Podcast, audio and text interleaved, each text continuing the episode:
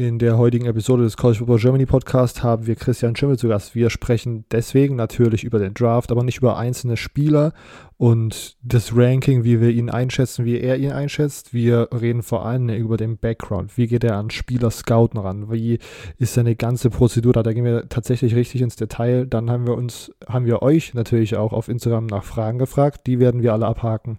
Äh, und sonst, ja, wünsche ich euch viel Spaß mit der Episode. Silvio ist dabei, ich bin dabei, Emo noch äh, eingespannt bei äh, 365 Recruiting.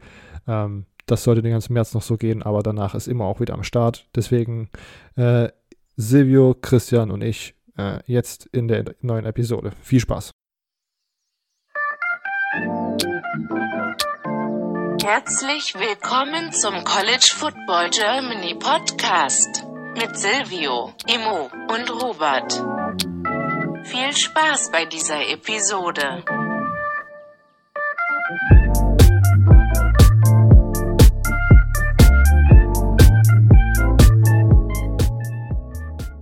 Okay, wir haben jetzt ähm, Christian Schimmel zu Gast. Äh, wir, man kennt ihn vielleicht so aus der deutschen, aus, dem deutschen Football-Twitterverse. Ähm, er beschäftigt sich hauptsächlich mit dem Draft. Ihr könnt ihn, ich glaube, seit 2013 oder 2014 macht er schon den Draftcast. Äh, vielleicht so der Podcast für Draft-Interessierte.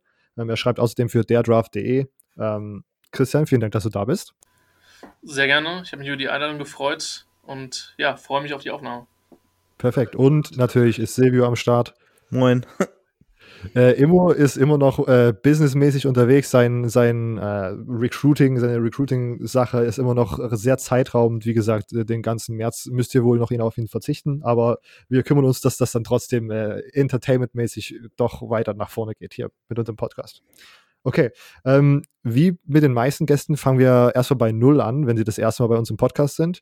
Äh, deswegen ist die Frage an Christian. Äh, Christian, wie bist du generell zum Football gekommen? Ähm, tatsächlich, wir wussten damals nicht, dass es der letzte World Bowl ist, 2007.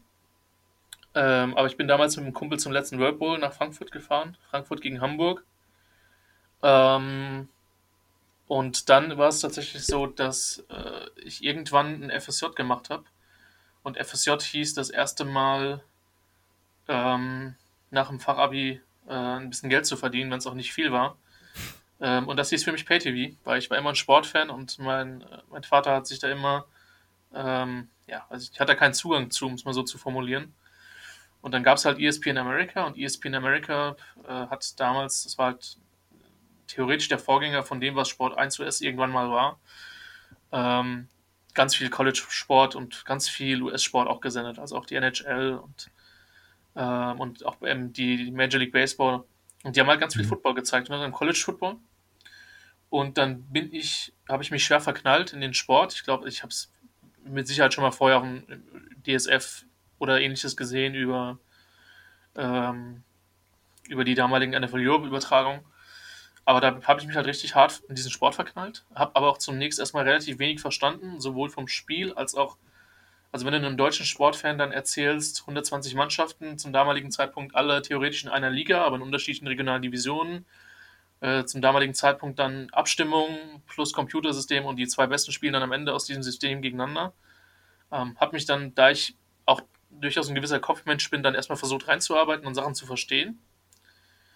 Ähm, genau und habe dann halt immer mehr geguckt und dann bin ich tatsächlich über den hier in der Runde vermutlich auch bekannten äh, Thomas Pseyer, den, den Sideline Reporter, mhm. ähm, zum Bloggen gekommen, damals noch in dem, auf der Seite bei, bei Spox, ähm, die einen User-Bereich hatten. Ähm, habe dann da erstmal Blogs veröffentlicht und habe hab dann für eine, für eine weitere Seite geschrieben, wo auch Romagnon, mein jetziger, also mein langjähriger Podcast-Partner, für geschrieben hat.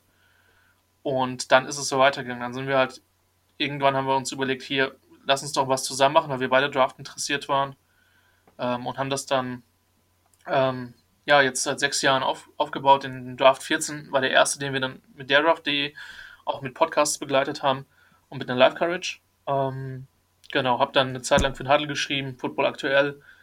Und ja, jetzt sage ich mal, das letzte Ding, wo ich involviert bin, ist halt, äh, ist halt die German Football League, ähm, wo ich seit drei Jahren äh, Spiele kommentiere, primär in Marburg. Ähm, war aber letztes Jahr auch öfter in Frankfurt und habe auch schon, sage ich mal, ich glaube an acht oder neun Standorten schon Spiele für die Liga gemacht. Das kann man im Prinzip so zusammenfassen. Mein Lieblingssatz ist immer 365 Tage im Jahr Football ist möglich, ist nicht zwingend empfehlenswert, aber ist möglich.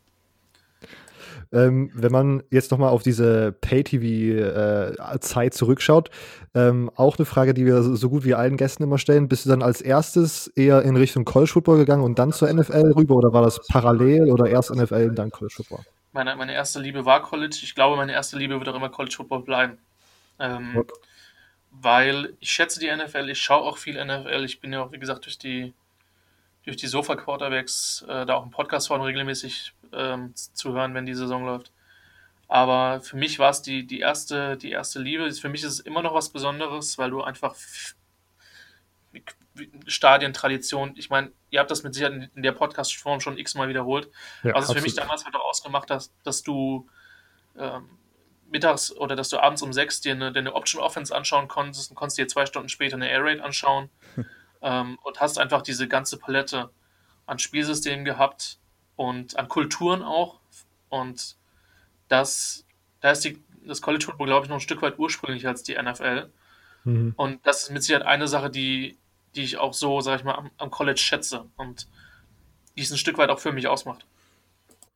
Hast du äh, in der NFL äh, und im College Football jetzt so favorisierte Teams oder bist du da einer von denen, die so, sich sozusagen vom, von, von der Liebe zum Sport einfach sozusagen faszinieren lassen und so durch die Saison kommen, ohne für ein Team zu fiebern?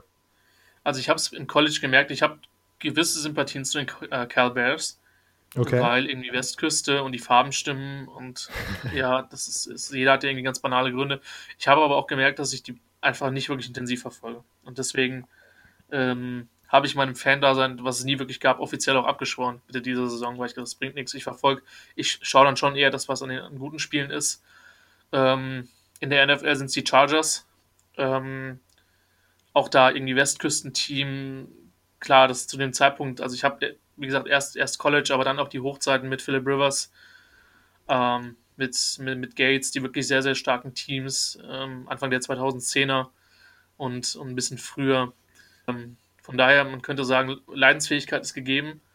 Ähm, da, da, bin ich, da bin ich dann schon, also da merkt meine Tischplatte auf jeden Fall, wenn es nicht läuft. Ähm, ah, ja. Besonders bei dem Patriots äh, Divisional Spiel, ähm, die hat sich gefragt, was hat der denn für einen schlechten Abend heute? Und äh, ja, das war schon zu, zu schwer. Im College ist es tatsächlich so, dass ich da im Moment keinen kein Favoriten habe.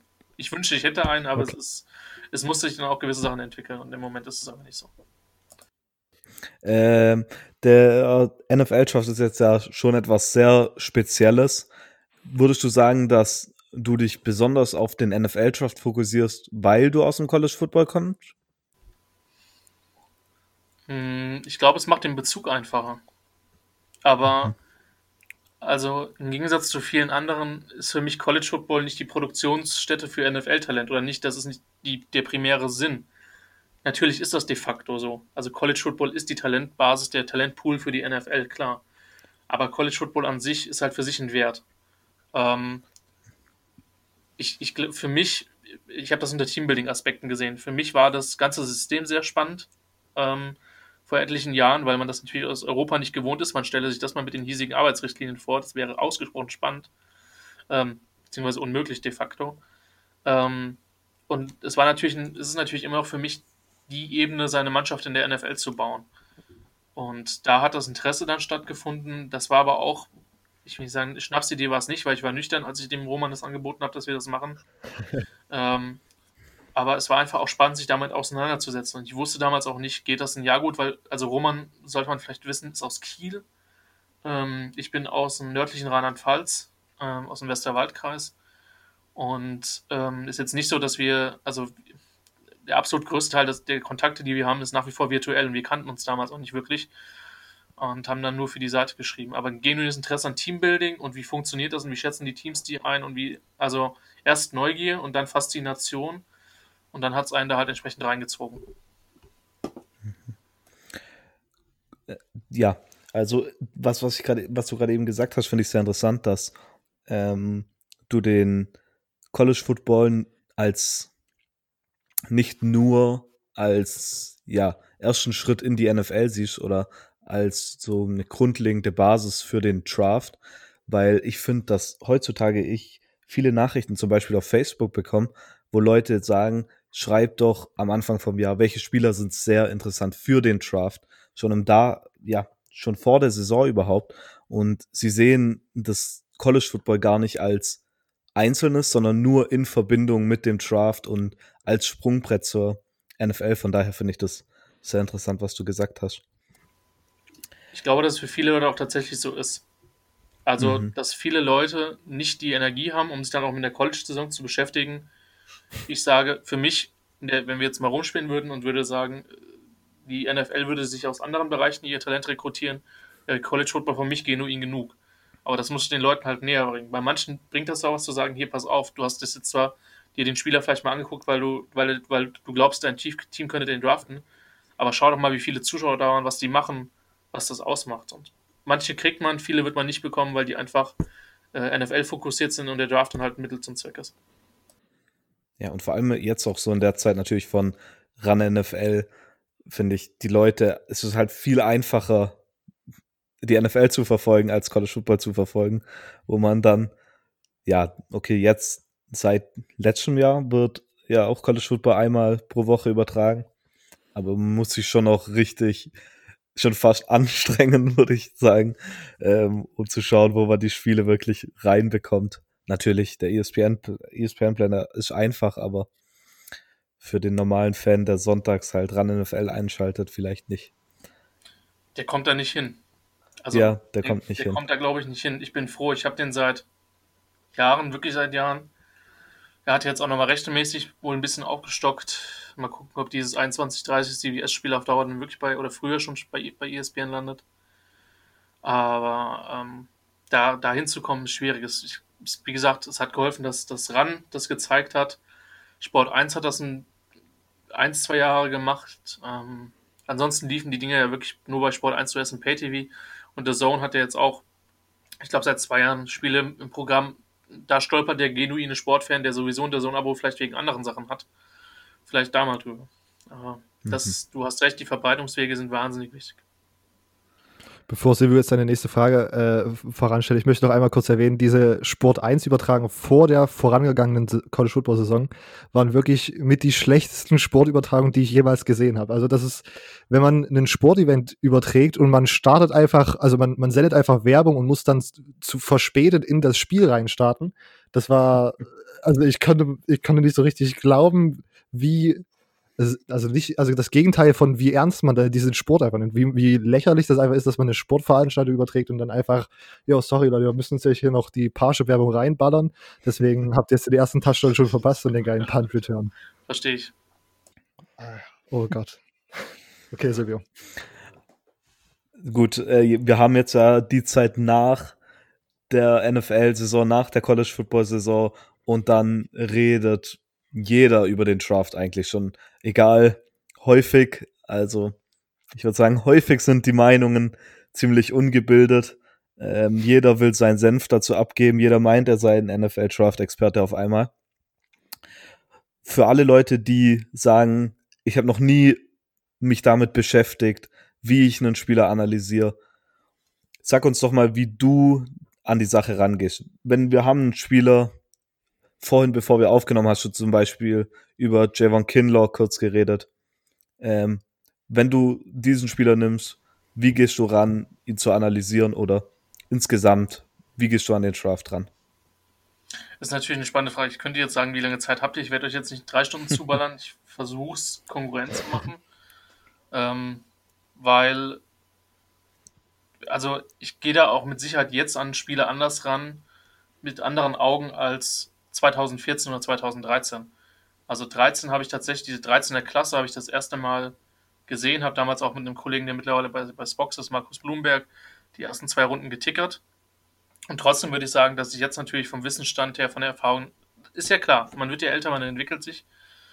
Ähm, ich glaube, das Wichtigste ist erstmal eine Neugier zu haben, zu verstehen, was passiert auf dem Footballfeld. Also banal gesagt, wenn ich keine Ahnung habe, warum ähm, oder was da passiert, warum wird gelaufen, wie wird gelaufen, ähm, dann sollte ich mir erstmal versuchen zu gucken, okay, was passiert auf dem Platz, warum passiert es, so diese Kuriosität sich einzubringen. Wenn ich, sag ich mal, ein gewisses Footballverständnis habe, was vermutlich die allermeisten Hörer von euch haben, ähm, dann ist es mit Sicherheit so, dass ich mir, wenn wir bei Kinlaw bleiben, was ich per se immer mache, ähm, es gibt da auch etliche Quellen für, ich gucke mir, wie groß ist der, wie schwer ist der, ähm, suche dann entsprechend nach Videos. Ich habe ähm, auf Twitter ähm, habe ich einen Thread erstellt, wo so die ganz grundlegenden Sachen zum Draft, wo ich die auch runtergeschrieben habe. Es gibt unter anderem zwei Leute, die ein ganz herausragendes Google-Doc erstellt haben, wo Cut-Ups von Spielern sind. Das heißt einfach Zusammenschnitt. Sprich, ich habe dann von Jeremy Kimmendor vielleicht drei oder vier oder fünf oder sechs Spieler. Bei guten oder bei hochgehandelten Spielern wird die Wahrscheinlichkeit sein, dass es mehr Cut-Ups gibt als bei weniger hochgehandelten von 8, 9, 10 Minuten. So. Dann gucke ich mir erstmal was ist denn da überhaupt an Video da? Also gegen wen? Im, Ideal, Im Idealfall schaue ich mir den Spieler gegen einen halbwegs vernünftigen Gegner. Also bei Kinlaw hat mich zum Beispiel letztes Tape gegen Alabama wirklich weggeballert, weil ich einfach wenige Spieler gesehen habe, die so durch die, durch die Bärmaler in den letzten Jahren durchgeknallt sind. So, und dann versuchst du dir natürlich ein Puzzle zu erstellen. Du versuchst erstmal ein Gefühl dafür zu entwickeln, was ist das für ein Spielertyp. Das sagen wir, ist ein Defensive Tackle. Das können wir vielleicht dann schon anhand der Positionierung erkennen. So, und dann geht es natürlich insofern in die Tiefe, dass ich dann natürlich schaue, was kann der, was kann der nicht, was macht der, was macht er nicht. Also, ist das ein 300, 300 Pfund Defensive Tackle, der ständig gegenüber vom Center spielt und quasi zwei Leute attackieren muss? Oder ist es wie Kinlaw jemand, der eher über dem Guard steht und versucht, schnell zum Quarterback kommt? Also eher der Aaron Donald-Typ.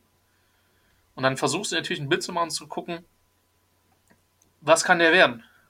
Was für ein Spielertyp ist er? Ist es einer, der in einer, wie gesagt, wir bleiben bei Kinlaw, in der 4-3 der sogenannte Free Technique spielt, das heißt, oder vermutlich spielen wird, glaube ich zumindest, ähm, steht über einen Guard, versucht zum Quarterback zu kommen, versucht durch eine Lücke zu schießen. Was kann er noch? Könnte gegebenenfalls äh, auf der 1 spielen, könnte er gegebenenfalls in der 3-4 in Defensive End spielen. Das sind natürlich Fragen, die du stellst. Und dann versuchst du natürlich rauszufinden, was macht er gut, was macht er weniger gut und das in Zusammenhang zu setzen mit dem, was funktioniert in der NFL, was funktioniert nicht in der NFL. Beispiel, ähm, um das Gegenteil zu nennen, wir haben heute im Podcast über Raquan Davis geredet. Das ist ein sehr guter Run-Defender von Alabama. Ein sehr guter Run-Defender. Der hat aber Probleme, zum Quarterback zu kommen. Und dessen Wert ist jetzt deutlich geringer als beispielsweise vor zehn Jahren, weil das einfach nicht mehr so gefragt ist. Und so versuchst du, dass du dir ein Bild ergibst von einem Spieler. Dann hast du im Idealfall noch Combine-Zahlen. Also sprich, äh, wie schnell ist er gelaufen? Wie sehen die Werte aus? Auch da hat, wenn du das ein paar Jahre machst, hast du natürlich bei gewissen Spielertypen, Positionstypen dann Erfahrungswerte. Was willst du sehen bei bestimmten Spielern? Und dann ergibt sich natürlich ein Puzzle. Und dann nimmst du dir natürlich noch oder guckst du, ob du zum Spieler was liest. Also, ob der irgendwie, also gerade Kinlaw hat eine sehr, sehr spannende Backstory, die man auf NFL.com nachlesen kann. Wobei, und du guckst natürlich, hat er Verletzungshistorie. Wobei ich sage, wenn ich einen Spieler bewerte, ich erwähne Persönlichkeit, Charakter oder Roman ich erwähnen es. Wir erwähnen Verletzungen, die gehen aber nicht mit in die Note ein, weil wir einfach sagen, wir weisen darauf hin, aber wir sitzen mit den Jungs nicht im Interviewraum. Wir, mal abgesehen davon, dass ich kein medizinisches Bulletin lesen könnte. Ähm, wir bewerten das nicht. Wir, also es gibt, es gibt ein, zwei Spieler, wo klar ist, die werden vermutlich deutlich tiefer gepickt als da, wo jetzt Roman und ich, wie, wie sie hinstecken würden. Ähm, aber wir maßen uns, also wir tun uns einfach schwer und sagen, das bewerten wir nicht. Also prinzipiell ist es so, zu gucken, was kann der Spieler, welche von diesen Eigenschaften glauben wir sind in der NFL gefragt. Und deswegen ist der Draft bei allen Bewerten, und das ist ein First Rounder, ein Second Rounder, die Bewertung ist das eine. Mir ist es per se erstmal wichtig zu gucken, schaffe ich es, das Spiel des Spielers halbwegs gescheit zu beschreiben und zu gucken, wo fittet der eigentlich in der NFL. Ähm, und das ist auch der Grund, warum die Teamboards so unterschiedlich aussehen. Es wird Teams geben, die brauchen einen ganz bestimmten Receiver-Typ. Die werden vielleicht einen anderen, der auch deutlich besser, mindestens genauso gut oder deutlich besser ist, auf dem Board lassen, weil die sagen, ich will aber diesen Spielertyp, der genau A, B, C und D kann. Und das ist das Wichtige, wenn man sich Draft-Rankings anschaut. Das die sind immer mit einer Vorsicht zu lesen, weil wir natürlich jetzt für kein Team diese Boards machen, sondern wir schätzen nach allgemeinem Potenzial ein. Aber ein Teamboard wird immer super anders aussehen. Und sorry, das war jetzt doch deutlich länger als eigentlich gedacht. Aber das ist eigentlich so der Weg vom, vom leeren Papier, hoffentlich zu einer guten Beschreibung. Das klappt dann mal mehr, mal weniger. Du brauchst dich absolut nicht zu entschuldigen. Das war ein sehr interessanter Einblick. Ich habe sogar noch zwei Fragen, wo ich noch einmal nachhaken ja. möchte. Wenn du jetzt ein Spiel hast, vielleicht von einem Non-Power 5-Team oder vielleicht sogar von einem FCS-Team, was dir irgendwie mal während der Saison ist dir irgendwie so ein Highlight-Spielzug in die Twitter-Timeline gespürt worden oder du hast auf der Twitter-Timeline irgendwie gelesen, oh, schau dich den vielleicht mal an von ja. anderen Draft-Experten oder so. Und in deinem heiligen Google-Doc befindet sich kein Zusammenschnitt. Ja. Gibt es dann trotzdem irgendwie Möglichkeiten, wie man da an Tape rankommt? Also gibt es da auf YouTube überhaupt so gute Zusammenschnitte, wo man so diese Spieler wirklich gut beobachten kann? Also es gibt, A, gibt es Leute, die außerhalb von diesem Doc was machen. Ähm, die einfachste Empfehlung, um das zu, zu suchen, wäre, ich gebe den, den Vornamen und den Nachnamen des Spielers ein. Also wir könnten zum Beispiel sagen, gut, bei dem weiß ich, dass er im Doc steht, deswegen ist es ein schlechtes Beispiel, aber Ben Barch, das ist ein Division 3 Offensive Tackle von St. Mhm. Jones. Ähm, ben Barch und dann einfach Versus. Wenn es von dem Tape gibt und das ist nicht auf privat gestellt, wirst du das auf YouTube finden. Okay. Wenn du jetzt sagst, ich finde gar nichts zu einem Spieler, ich gebe zu, ich für mich, also ist zum Beispiel gerade mein Problem bei einem, bei einem Quarterback tatsächlich, den, den, den Josh Love von San Jose State. Mhm. Ähm, da gibt es im Moment so gut wie nichts. Ich weiß, wenn ich die Zeit habe, dass ich irgendwann nochmal in den ESPN Player gehen werde und dann einfach nochmal gezielt nach Spiel von San Jose State gucken werde. Die andere Möglichkeit, die man hat, bei FCS-Teams müsste man mal gucken, es gibt schon viele Conferences, die die Zusammenfassungen posten. Einfach mhm. mal den, den, den, Teamnamen suchen. Oder oder wenn ich beispielsweise weiß, ähm, dass die in den ersten zwei Saisonspielen gegen ein FBS-Programm gespielt haben. Ähm, mal zu gucken, gibt es Highlights von North Alabama gegen Alabama oder sowas. Dass ich irgendwie an was rankomme. Also es gibt verschiedene Wege, aber man muss dann schon echt, echt mitunter manchmal suchen. Okay. Und andere, eine Frage in der Anrichtung mit demselben Bezug. Ähm, also ich empfehle allen Hörern, euren Podcast zu hören, weil ich äh, immer die, die Arbeit, die ihr da reinsteckt, das wirkt immer so unglaublich, weil ihr immer so genaue Analysen von, von Spielertape und so geben könnt. Und jetzt haben wir sozusagen herausgefunden, dass du nie selbst Football gespielt hast. Ja. Äh, und jetzt frage ich mich, wie kommst du sozusagen auf die Sachen, auf die du achtest, zum Beispiel bei O-Line. Da finde ich zum Beispiel immer besonders schwer. Ich habe zum Beispiel irgendwie drei, vier Jahre U19 Football gespielt, vor allen Dingen Defense, DBs, Linebacker, eigentlich alles mhm. außer D-Line. Und selbst mir, der sozusagen relativ nah am Football-Coaching und so dran war, ich wüsste überhaupt, ich hatte überhaupt keine Ahnung, wo man bei O-Linern drauf achten müsste. Wie hast du dir da so diese, diese, ja, diese kleinen Techniksachen gefunden, auf die man immer achtet und wie ja, wie bewertet man das, ob das jetzt sozusagen, was er da gerade am College Football ab, was er da kann, ob wie das in die NFL also transferiert? Also ja, meine aktive Football-Erfahrung bezieht sich auf null Snaps, was eigentlich ein bisschen peinlich ist, da äh, die Montabaur Fighting Farmers eigentlich ein lokal gesehen relativ erfolgreicher Club sind, die ein paar Jahre zweite Liga gespielt haben, jetzt wieder in der Regionalliga sind. Ähm, äh, ähm, verschiedene Sachen. Also zum einen ist es das, was ich ganz am Anfang gesagt habe, versuchen zu verstehen, was passiert und das einzuordnen. Jetzt würde ich aber auch lügen, wenn ich sage, das sind alles Sachen, die ich mir genuin selber erarbeitet habe. Ähm, natürlich, ich habe das eine oder andere gelesen, ähm, mhm. also A, viele Grundlagenbücher, aber auch dann nochmal so, ähm, gerade bezogen auf Quarterback-Scouting-Kram. Mhm. Ähm, es gibt im Internet einen ganzen ganzen Reibach voller Artikel. Natürlich hat man auch, auch viele, oder ich habe auch viele Podcasts gehört und auch da hat man gehört, auf was gehen die, auf was gehen die Experten denn eigentlich ein? Was ist denn eigentlich wichtig? Ist es jetzt eigentlich für einen O-Liner wichtiger, dass er viel Kraft hat oder dass er schnelle Füße hat? Ähm, und ich, ich glaube, da sollte man, also, und ich meine, für mich, mir hat es dann halt tatsächlich nochmal geholfen, dass ich auch dann, ähm, weil ich nie viel Live-Football quasi gesehen hatte, mhm. dann auch im deutschen Rahmen einfach nochmal in den Stadien war und einfach da oder bin und da nochmal drauf geachtet habe. Aber prinzipiell diese, diese, diese Kuriosität zu gucken, was passiert da und dann natürlich von anderen zu lernen. Und ich meine, es gibt im US-Sprachraum gibt es eine ganze Reihe an, äh, an guten Leuten. Man kann es das vermutlich Daniel Jeremiah, der jetzt den, den Job von Mike Mayer quasi im NFL Network übernommen hat. Ähm, aber es gibt, es gibt ja wirklich, ich könnte noch mal gucken, dass ich noch mal eine Liste an Leuten zusammenstelle. Ähm, Leute, die ganz, ganz fantastische Podcasts machen, die auch wirklich in die Tiefe gehen und dann versuchen, das zu lernen. Ob man dann immer damit richtig liegt, weiß man nicht. Aber jetzt muss ich auch dazu sagen, ich habe in den, in den letzten Jahren, ich habe es ich hab's gerade offen, deswegen kann ich es, glaube ich, relativ gut sagen. Also es sind irgendwo knapp, ja, es sind sogar drüber, wir sind irgendwo bei, bei 200 O-Linern in den letzten sechs Jahren. Okay. Ähm, beziehungsweise wenn ich die Klasse jetzt noch mitnehme, sind wir irgendwo bei 250.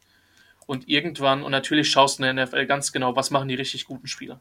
Also was zeichnet die aus? Was macht ein Jason Peters? Was macht ein David Bakhtiari? Was macht ein Teron Armstead? Ähm, und bei den Guards ist es, ist es dasselbe. Und natürlich hört man auch im Pre-Draft-Prozess extrem viel. Also weiß ich nicht, ein Cornerback sollte nicht zu langsam sein. Ein Offensive Tackle sollte sich bewegen können. Wide Receiver sollte einen Ball fangen können und eine Route laufen können. Also das, aber das ist, ich glaube, dass es ganz, ganz viel mit, mit äh, Offenheit zu tun hat, versuchen Sachen zu verstehen. Ich halte mich jetzt auch nicht für den perfekten Draft-Analysten, um Gottes Willen. Ähm, bei mir geht es immer noch so, dass ich speziell bei den Spielern, wo ich einfach daneben liege, dann nochmal hinterfrage, was ist denn eigentlich da schiefgelaufen. Ähm, damit kommt man schon enorm weiter, wenn man die Offenheit hat und sich die Sachen fragt. Und ich sag mal so, wenn du halt dann echt viel Video schaust, dann glaube ich, wenn du auf bestimmte Aspekte achtest, ähm, dass dir dann Sachen auffallen. Da bin ich von überzeugt. Das ist halt manchmal ja. auch nur eine Frage, schaue ich mir einen Spieler an oder schaue ich mir halt, wie gesagt, bei diesen Cut-Ups, interessiert mich das Spielgeschehen nicht, da schaue ich auf einen Spieler und gucke, was der halt macht. Und das ist bei Guards auch manchmal relativ langweilig, aber gehört dann halt dazu, wenn man den Kram halt machen will. Also zumindest so, wie wir ihn betreiben. Ja. Okay, perfekt. Da haben wir einmal so ein bisschen äh, den, den, den Evalu Evaluationsprozess abgehakt. Ähm, nochmal auf euren Podcast zurückführen. Ihr habt dann ein sehr, sehr interessantes und meiner Meinung nach sehr, sehr gutes Grading-System. Ihr sagt immer äh, 1, ich glaube, es ging dann bis 9, stimmt's? Die, also die Nachkommazahlen? 1,0 wäre quasi die, die, die, die perfekte Grade. Äh, genau. Und 1,9 dann am Ende. Genau, 1,9 wäre Ende der ersten Runde, 2,5 wäre Mitte der zweiten Runde, 2,7 genau. wäre irgendwo zwischen Mitte der zweiten Runde und Ende der zweiten Runde. Es geht bis 7,9. Gut, wir haben auch schon mal Undrafted Free Agent Grades, aber das sind die, die wenigsten Spieler. Genau, und, und dieses Grading-System, ich mache es jetzt hier nochmal stark, weil das für mich ein wichtiger Punkt ist. Ähm, Verletzungen und Charakter sind nicht inkludiert. Also, genau. Weil, also natürlich spielen die eine riesen Rolle, müssen wir uns gar nicht drüber unterhalten. Die spielen eine wahnsinnige Rolle für die Teams. Speziell, wenn wir über Quarterbacks reden. Deswegen sage ich, die Skala an sich halte ich für gut, aber du kommst bis ihr halt, mit ihr halt auch nur bis zu einem gewissen Punkt. Das ist einfach so. Da müssen wir uns auch nichts vormachen. Und es gibt dann immer mal wieder drei, vier Spieler. Ein ähm, sehr bekanntes Beispiel ist, äh, ich meine, Richardson, ehemaliger Offensive Tackle von Tennessee, den alle relativ hoch auf ihren Boards hatten und es ist bis zum Draft nicht rausgekommen und dann ist es am dritten Tag rausgekommen, dass der halt einfach massive Knieprobleme hatte hm. und deswegen so, so gedroppt ist. Und das sind halt Sachen, da steckst du halt nicht drin. Die sind für die Teams aber elementar wichtig. Deswegen, wenn wir über die Combine reden, reden wir vor allen Dingen von, über die medizinischen Evaluationen. Es sei denn, es ist einer zu dumm, da irgendwie in der Combine einen Drogentest zu verpassen, was halt auf der Dummheitsskala weit oben ist. ähm, wir reden über die Interviews und danach reden wir über die athletischen Tests und die Drills. Das ist dann auch vielleicht mal die Hierarchiereihenfolge, die man sich bewusst machen sollte. Den wesentlichen Teil der Combine kriegen wir tatsächlich nicht mit. Ist, ist okay, aber muss man sich bewusst machen.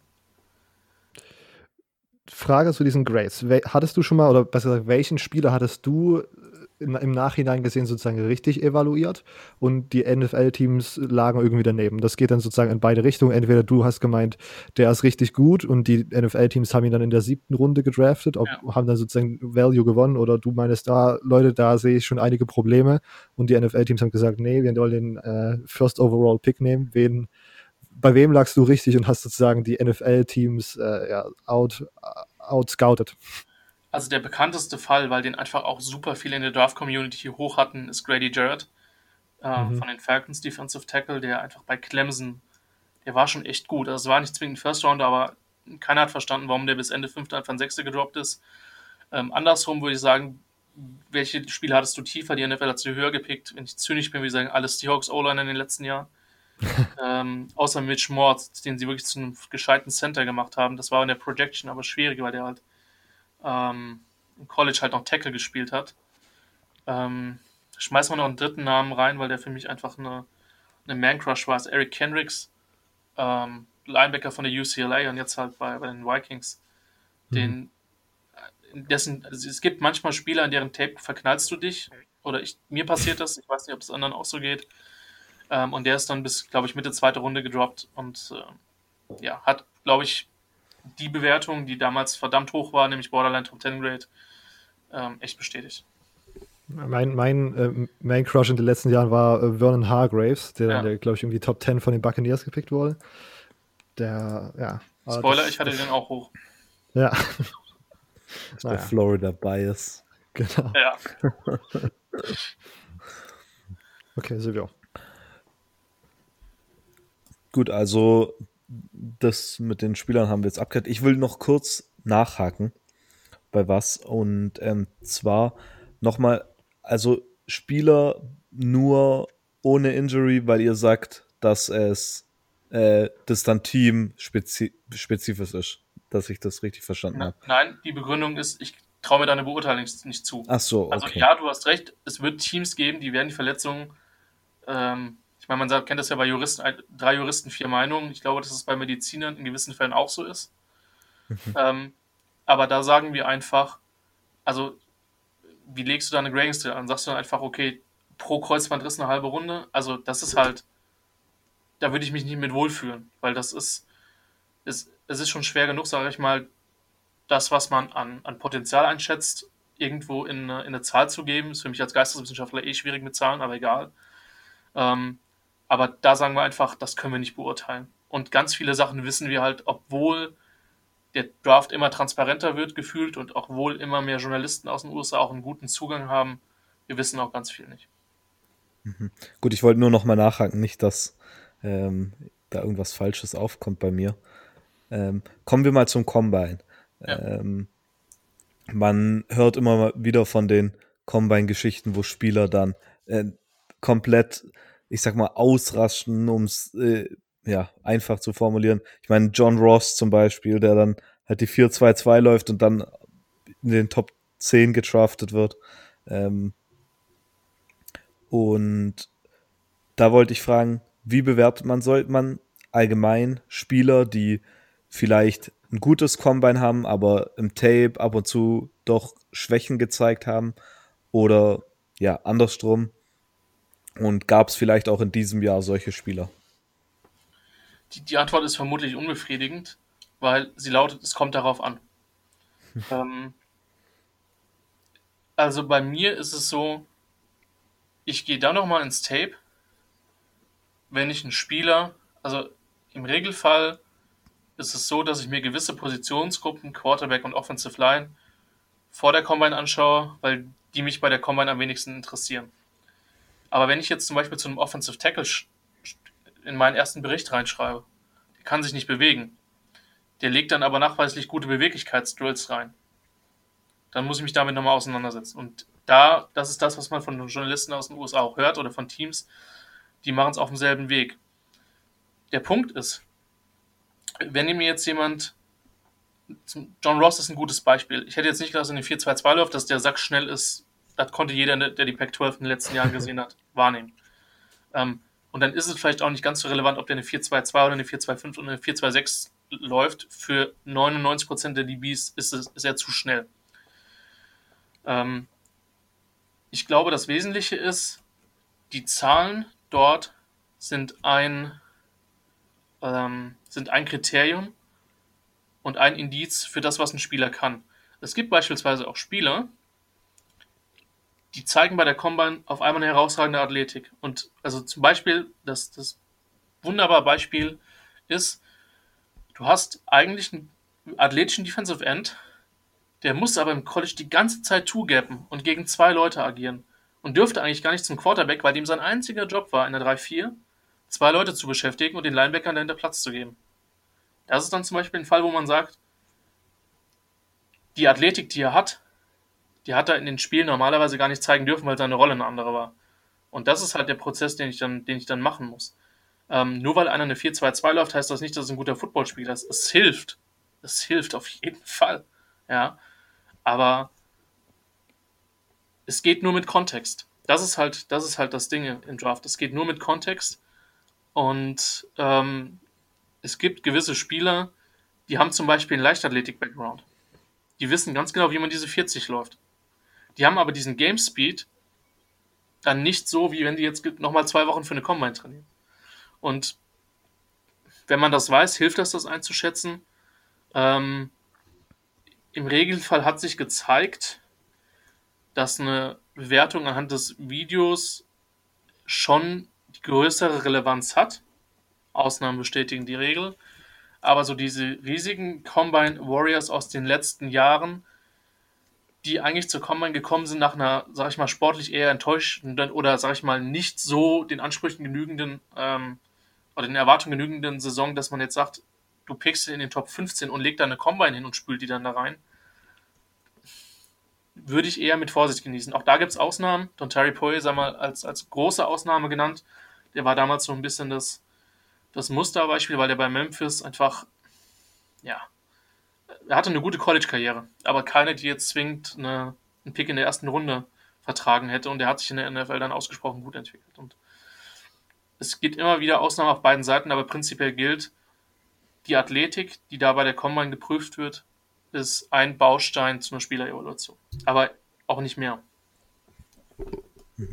Also muss man vor allem beim 40-Yard-Dash besonders unterscheiden, ob es eine 40-Yard-Dash, ähm, ich sage jetzt mal Sprint-Time ist oder ob es wirklich seine ähm, Game Speed ist. Weil ich finde immer 40 ist immer das, wo die meisten drauf achten, ja. wenn es zum Combine kommt. Also man muss natürlich sagen, dass es für gewisse Positionen mehr oder weniger irrelevant ist. Offensive Line, Interior Defensive Line, Quarterbacks. Es sei denn, ich habe halt wirklich einen Quarterback, der primär Runner ist oder so, aber das ist eigentlich völlig, völlig banal. Ähm, und natürlich sollte ich anhand des Videos eine Idee haben. Also ich kann die, also gut, ich mache das jetzt ein paar Jahre, deswegen, ich habe dann manchmal vielleicht sogar eine Zahl im Kopf, was der dann laufen sollte. Und ich schaue dann auf die Zahlen, dann gucke ich, ob es stimmt oder nicht, aber auch nicht bei jedem Spiel. Ähm, das ist halt einfach, das ist eine, das ist eine Zahl. Und schnell gerade auslaufen ist gut und ist wichtig. Und es gibt ja auch Teams, die, sag ich mal, gewisse Grenzen haben. Also wenn du als Cornerback eine 4-6 oder langsamer läufst, schwierig. Weil die NFL immer mehr auf Speed setzt. Das hat durchaus seine Berechtigung und seine Relevanz. Aber es muss eingeordnet werden. Ein Cornerback, der, der langsam läuft, bei dem wirst du das in aller Regel auf Video gesehen haben. Und wenn du es nicht auf Video gesehen hast, dann hat er nur in einer, in einer kurzen Zone vorne gespielt, weil sein eigener Coach wusste, äh, der ist, den schicke ich mal besser nicht auf die gegnerische Postroute mit drauf, weil da hat er keine Chance. Also sollte man immer mit Kontext zu beachten ähm, und einordnen und die, die, auch die 40 ist letztlich nur, nur ein Wert.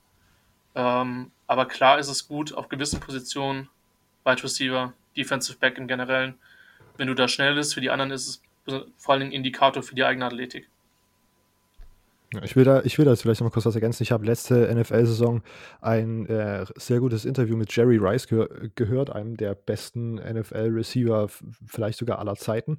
Ähm, und der meinte auch, er hat bei seiner Combine wirklich keine gute vier, keine guten 40 Yard Dash gelaufen, aber in-game ist es immer was komplett anderes was ich, wo ich dann nochmal drüber nachgedacht habe, wo ich dann dachte, ja, das ist halt eigentlich wirklich so. Ich will mich da jetzt nicht mit vergleichen, aber wenn man sich, wenn ich mir jetzt so vorstellen würde, ich laufe jetzt einen 40-Yard-Dash oder ich versuche irgendwie gegen fucking Radeboy dort einen Go zu fangen oder sowas, da denke ich schon, Alter, Radeboy würde ich übel hart abziehen, aber beim 40-Yard-Dash, Alter, puh, weiß ich nicht, ob das favorable ist für mich.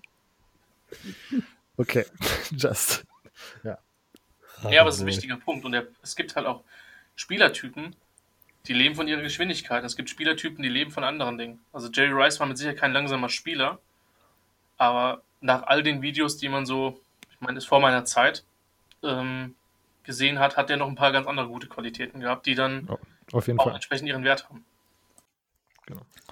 Irgendeiner von den Suburban Foxes wird gerade sehr beleidigt sein, wenn er das sich anhört. Ja, ja, die sollen mal kommen. Gut, ähm, ich würde gleich nochmal eine Frage anhängen. Und zwar ein bisschen ausholen dafür. Ähm, es gibt ja viele Leute, die spielen Madden und es gibt da immer Rookie-Rankings oder Ratings, besser gesagt. Ähm, und normalerweise gehen die an die besten Spieler im Draft. Von daher, welche Spieler würdest du sagen, sind dieses Jahr die besten? Ähm, ich glaube, dass es sehr hohe Ratings für, für Burrow und Tagovailoa geben wird.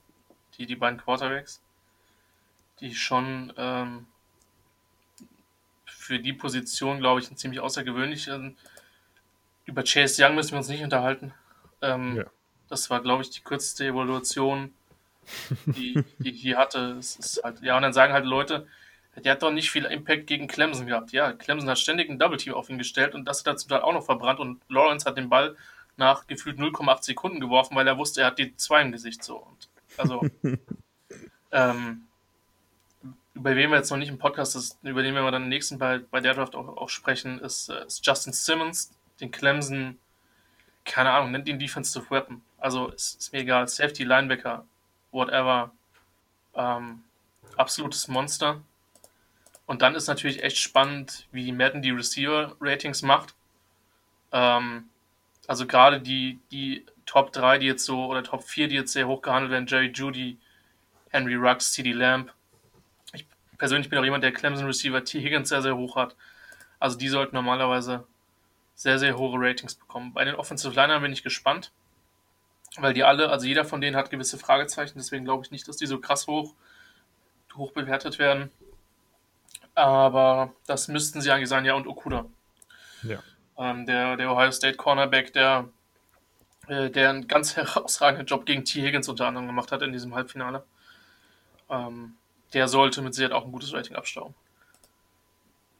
Ja. Also, wenn, wenn ich da in die Diskussion einsteigen dürfte, ich würde auf jeden Fall auch sagen, die beiden Top-Quarterbacks sind wahrscheinlich mit vorne dabei, aber ich kann mir, ich glaube, in den letzten Jahren sind die ich bin mir jetzt nicht 100% sicher und will das auch gerade nicht fact-checken, aber ich glaube, die besten Rookie-Quarterbacks sind nie über 80 geratet worden, so direkt am Anfang. Ich glaube, ähm, letztes Jahr war, glaube ich, der beste, also, nee, Quatsch, nicht letztes Jahr, sondern davor das Jahr, da war, glaube ich, ähm, Baker Mayfield der, der beste Quarterback und ich glaube, er hatte irgendwie eine 78 oder 79. Ähm, deswegen bin ich mir nicht zu 100% sicher, ob man dieses Jahr, auch wenn die Quarterbacks dieses Jahr wahrscheinlich besser sind als die Class von Mayfield, ja, also ich weiß nicht, ob die über 80 kommen. Ich können mir auf jeden Fall gut vorstellen, dass ähm, Chase Young wahrscheinlich das beste Rating bekommt. Silvio, was wäre dein Pick für das beste Madden-Ranking? Rating? Ich glaube, Chase Young ist halt der, der, ja, der Pick, den man eigentlich machen muss. Also ich wäre ziemlich überrascht, wenn Jason, Chase Young nicht das höchste Ranking hätte. Vor allem, dass er auch so der ich, oder ich meine, Christian, du kannst das wahrscheinlich bestätigen oder verneinen, dass so der allgemeine Konsens ist, dass Chase Young der beste Spieler im Draft ist? Würde ich nicht verneinen. Also ich, wie gesagt, ich habe ihn auf, auf meinem, ich habe ihn mit einer 1-0 gegradet, so. Was, also ich hab's jetzt, ich kann es jetzt gerade mal gucken, weil ich es gerade tatsächlich vor mir habe. Das haben irgendwie in den letzten, also auf meinem Board ist er tatsächlich der, der zweite Schrägstrich, äh, der dritte Schrägstrich, vierte Spieler, den ich halt wirklich da, da habe. Ähm, die anderen beiden sind Barclay, also Saquon Barclay und, und Jadavion Clowney.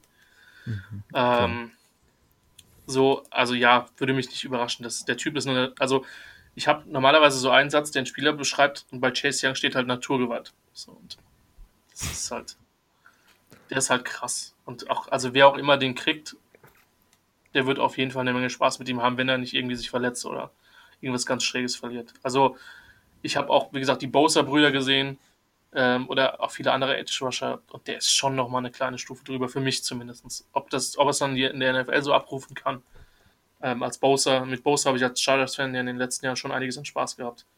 Das, das wird sich zeigen, aber als Prospect ist der, ist der unfassbar, ja.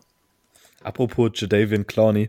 Ich habe heute, ähm, als ich Mittagspause gemacht habe in der Uni, äh, nochmal diesen Hit aus dem Outback Bowl von 2030 gegen, äh, 2030 sag ich schon, 2013 gegen Michigan gesehen. Mann, Mann, Mann. So, sowas gibt's, glaub nicht nochmal, also abgefahren. Oder mal. Ja, off-topic ein bisschen. Sorry. Okay. Ähm, jetzt vielleicht die wichtigste Frage in diesem ersten Teil. Ähm, Christian, welcher Spieler aus der 2020er Klasse wird am ehesten oberkörperfrei mit einem Raubtier für ein Commercial posieren? Wir suchen sozusagen eine Kombination aus äh, absoluten Athlet und äh, äußerst extrovertierter Persönlichkeit. Jemand, über den Colin, Colin Coward sagen würde, dass er nicht mit seinen Teammates spielt. Also wenn ich mir angucke, ich, ich weiß nicht, ich habe das Bild mit Sicherheit auch im Kopf. Wenn ich nach dem Sieg im National Championship Game mit einer dicken Zigarre im Lockerroom Oh. sitze. Big Dick Joe. Ja, also der hat, den Swag hat Joe Burrow auf jeden Fall. Das stimmt. Ob der jetzt für euch in die athletische Schiene passt, das weiß ich nicht. Aber dem würde ich, das ist der erste Name, der gekommen ist. Ja. Also es gibt ein paar Extrovertierte, aber dem, dem traue ich das hundertprozentig zu. Also der hat ja schon auch im Laufe der Saison so ein paar nette Statements abgegeben, wo ich mir gedacht habe, okay, der ist, der hat auf jeden Fall genügend Selbstvertrauen, um es mal so zu sagen. Und hat das natürlich auch total legitimiert mit seinem Play. Ähm, aber dem traue ich das zu. Also wie gesagt, wer da so entspannt mit einer Zigarre sitzt, der, der macht auch ein Foto mit Wildtieren, 100%. Absolut. Yes. Was, was mir gerade noch in den Kopf geschossen ist, CD Lamb, der hatte doch auch irgendwie so solche Eye-Blacks mit irgendwelchen krassen Statements da drauf. Ich glaube, das ist auch ein, vielleicht ein Upset-Pick hier in, in dieser Stelle, würde man drauf wetten. Ein Receiver ist für so Sachen immer ein guter Pick. Ja. Immer. Okay, damit wären wir mit, der, mit dem ersten Teil des Interviews durch. Wir haben äh, so ein bisschen, wir sind, sage ich mal, Christian, falls du es noch nicht so richtig wahrgenommen hast, wir sind sozusagen der Podcast der Menschen. Wir sind so ein Community-driven Podcast. Äh, Schön. haben auf Instagram nach Fragen gefragt an unseren Draft-Experten, wenn wir einen eingeladen haben. Und es sind einige reingekommen und die wollen wir jetzt zusammen beantworten. Silvio startet mit der ersten. Okay, die erste Frage kommt von Old Shit New, new Look. Habe ich das richtig gelesen? Ja. Ja. Äh, ich finde es immer komisch, wenn Leute das Wort Shit in ihren Namen haben, aber ist was anderes. ähm, wieso sollte man überhaupt hochtraden, wenn der ganze Draft sowieso eine Lotterie ist? Das ist jetzt die zweite Frage, wo sich die nächsten Veranstaltungen der angeschlossenen Funkhäuser um drei Stunden verschieben.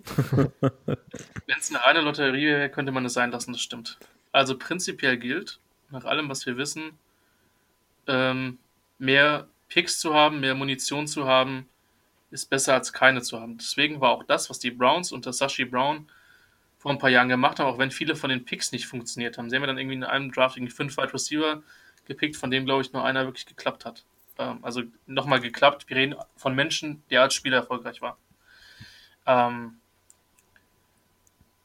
ich glaube tatsächlich, dass es sehr gute Beispiele gegeben hat, dass es funktionieren kann. Das erste wären die Kansas City Chiefs, ähm, die offensichtlich genau die richtige Evaluation bei Patrick Mahomes hatten, die alle, und ich betone alle anderen Teams falsch hatten, denn sonst hätte jedes Team versuchen müssen, in die Top 5 für ihn zu traden. Weißt du noch, Ähm, was du für eine äh, Grade für Patrick Mahomes hattest? Ja, das ist, also es ist ja nett, dass du die, dass die, du die Frage nicht gestellt hast, aber das ist der größte Miss, den ich hatte. Ich gucke jetzt gerade nochmal, dass ich dir die exakte. Jetzt bin ich gespannt. Grade Silvio, was denkst du? Dritte Runde? Irgendwie so wahrscheinlich. Ja, doch, doch, äh, Mitte, Mitte dritte Runde. Und Okay. ähm, muss ich zugeben, einen gewissen Credit an, an Adrian Franke, der ihn ein bisschen höher hatte, auch der, der Jan Wickwert, der bei uns schon ein paar Mal in der Live-Coverage war. Oder sag ich mal, permanent in den letzten Jahren, hat ihn auch ein bisschen höher. Ähm, aber das ist zum Beispiel ein Spieler, wo du dann halt deine eigene Evolution hinterfragst. Ja. Ähm, wobei Quarterback für mich halt eh so die Geschichte ist, das, was wir ermessen können, sind maximal 25 bis 30 Prozent. Nicht mehr, auf keinen Fall. Weil bei einem Quarterback geht es nach allem, was ich mir angelesen habe, auch was ich, wie gesagt, ich habe ja auch zum, das Glück gehabt, in der GRL mal mit Trainern zu reden, um mal zu fragen, wo, welchen Wert legt ihr denn auf Import-Quarterbacks? Was ist denn bei denen besonders wichtig? Klar, es ist auf einem anderen Level. Ähm, aber da geht es vor allen Dingen um Führung, da geht es um Intelligenz, da geht es darum, wie kannst du deine Mannschaft mitnehmen. Klar geht es auch um Präzision, um Athletik und solche Geschichten. Ähm, aber ich behaupte, dass wir speziell bei den Quarterbacks wirklich maximal an der Oberfläche kratzen. Und um die Frage mit den nach oben traden zu beantworten, ähm, ich glaube, es gibt zwei oder drei unterschiedliche Gründe, um das zu tun. Der eine ist Desperation. Beispiel, ähm, ich habe eine Position der Free Agency nicht adäquat besetzt. Ähm, ich habe zum Beispiel einen limitierten Talentpool im Draft, also sagen wir, ich habe nur sechs Offensive Tackles, bei denen ich mir vorstellen könnte, die werden was. Und jetzt sind fünf Tackles schon nach 20 Picks weg. Dann trade ich vielleicht nach oben aus Desperation. Das ist denn nicht der beste Fall. Im idealen Fall tradest du nach oben, weil du einen Spieler deutlich höher evaluiert hast oder deutlich besser siehst, als, der, ähm, als es der Fall ist. Ein Beispiel, was ein sehr, sehr riskanter Move war, weil die Saints letztes Jahr nicht viele Picks hatten, war Chauncey Gardner-Johnson, der für viele überraschend für mich auch sehr tief gefallen ist. Der muss wohl miserable Interviews gegeben haben bei der Combine, wie auch immer.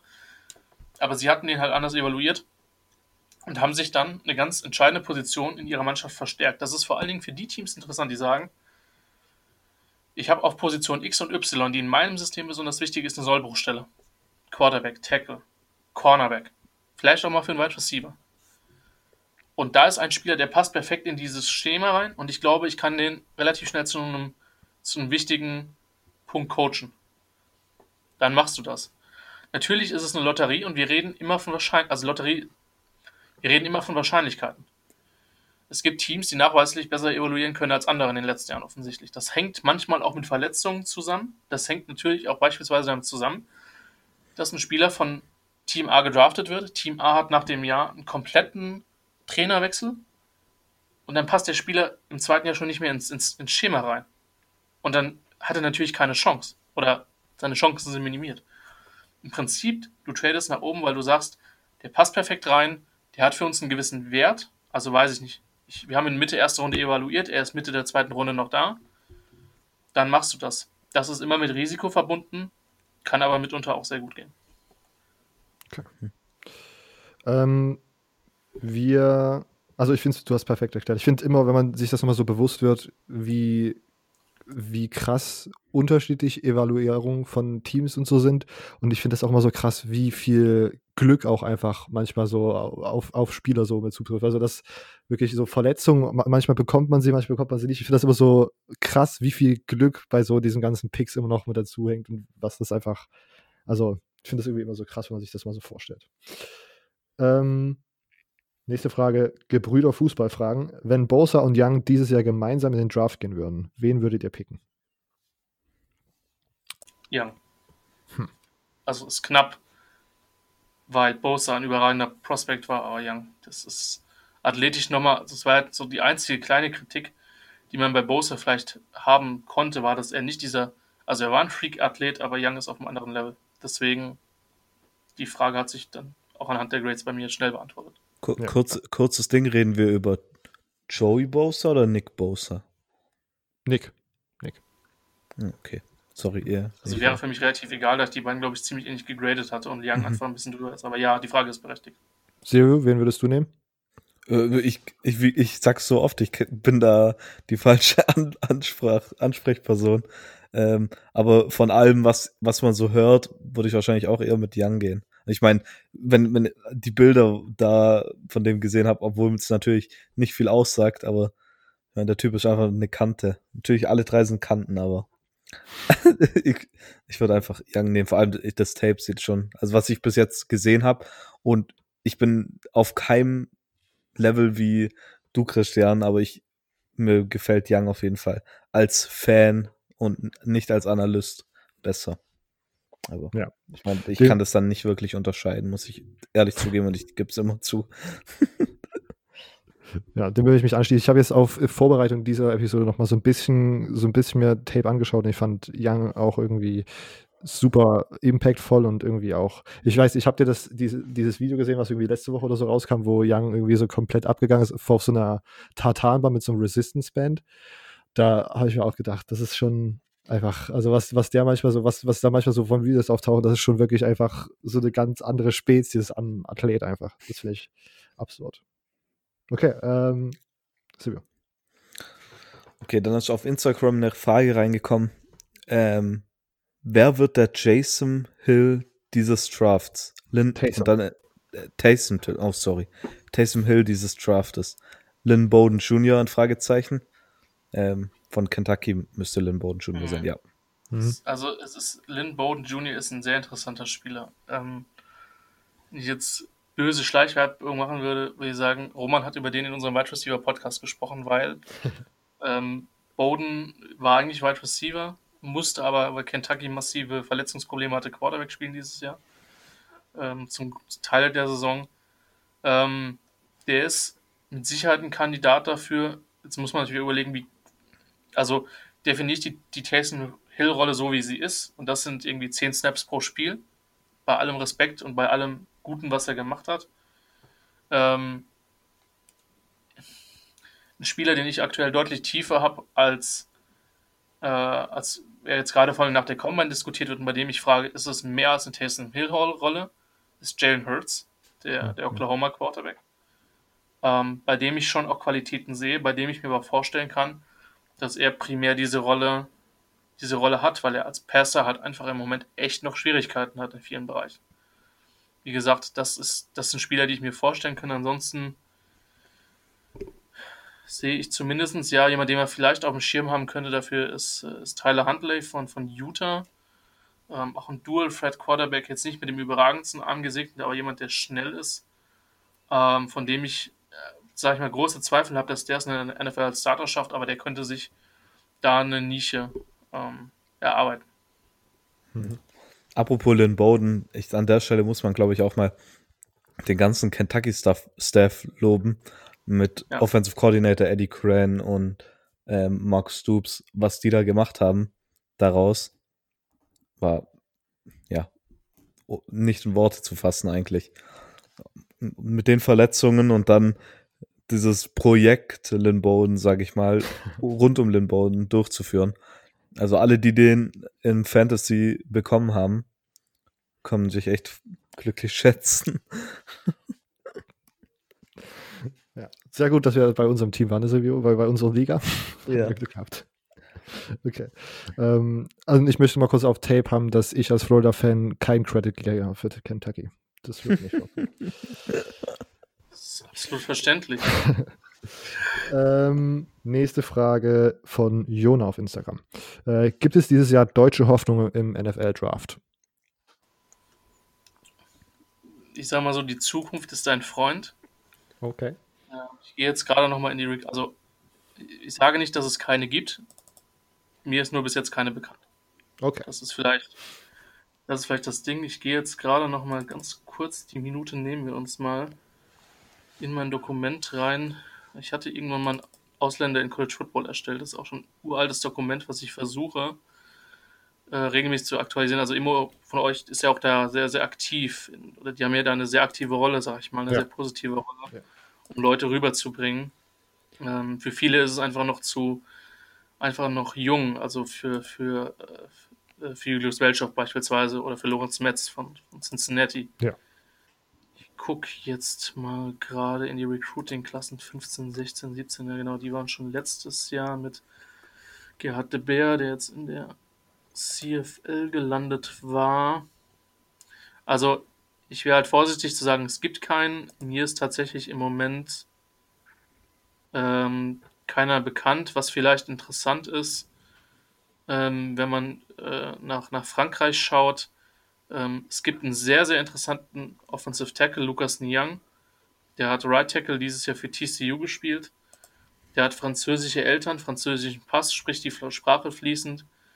Ähm, und ich habe den momentan als, als Day-2-Pick in der dritten Runde. Okay. Der wird auf jeden Fall gedraftet werden. Ähm, und das ist tatsächlich auch jemand, der für die französische Nationalmannschaft spielberechtigt wäre. Also ähm, der, ist, der ist interessant. Und ansonsten würde ich tatsächlich, was Europäer betrifft, vor allen Dingen nochmal gucken, was jetzt ähm, im Zusammenhang mit dem NFL Development Programm passiert. Ähm, da würde ich vor allen Dingen auch auf den Franzosen hinweisen wollen mit mit Anthony Maungu, den ich, äh, der bei Purdue gespielt hat, ähm, auch recht erfolgreich und der letztes Jahr in, in Frankfurt gewesen ist, in der, in der GFL.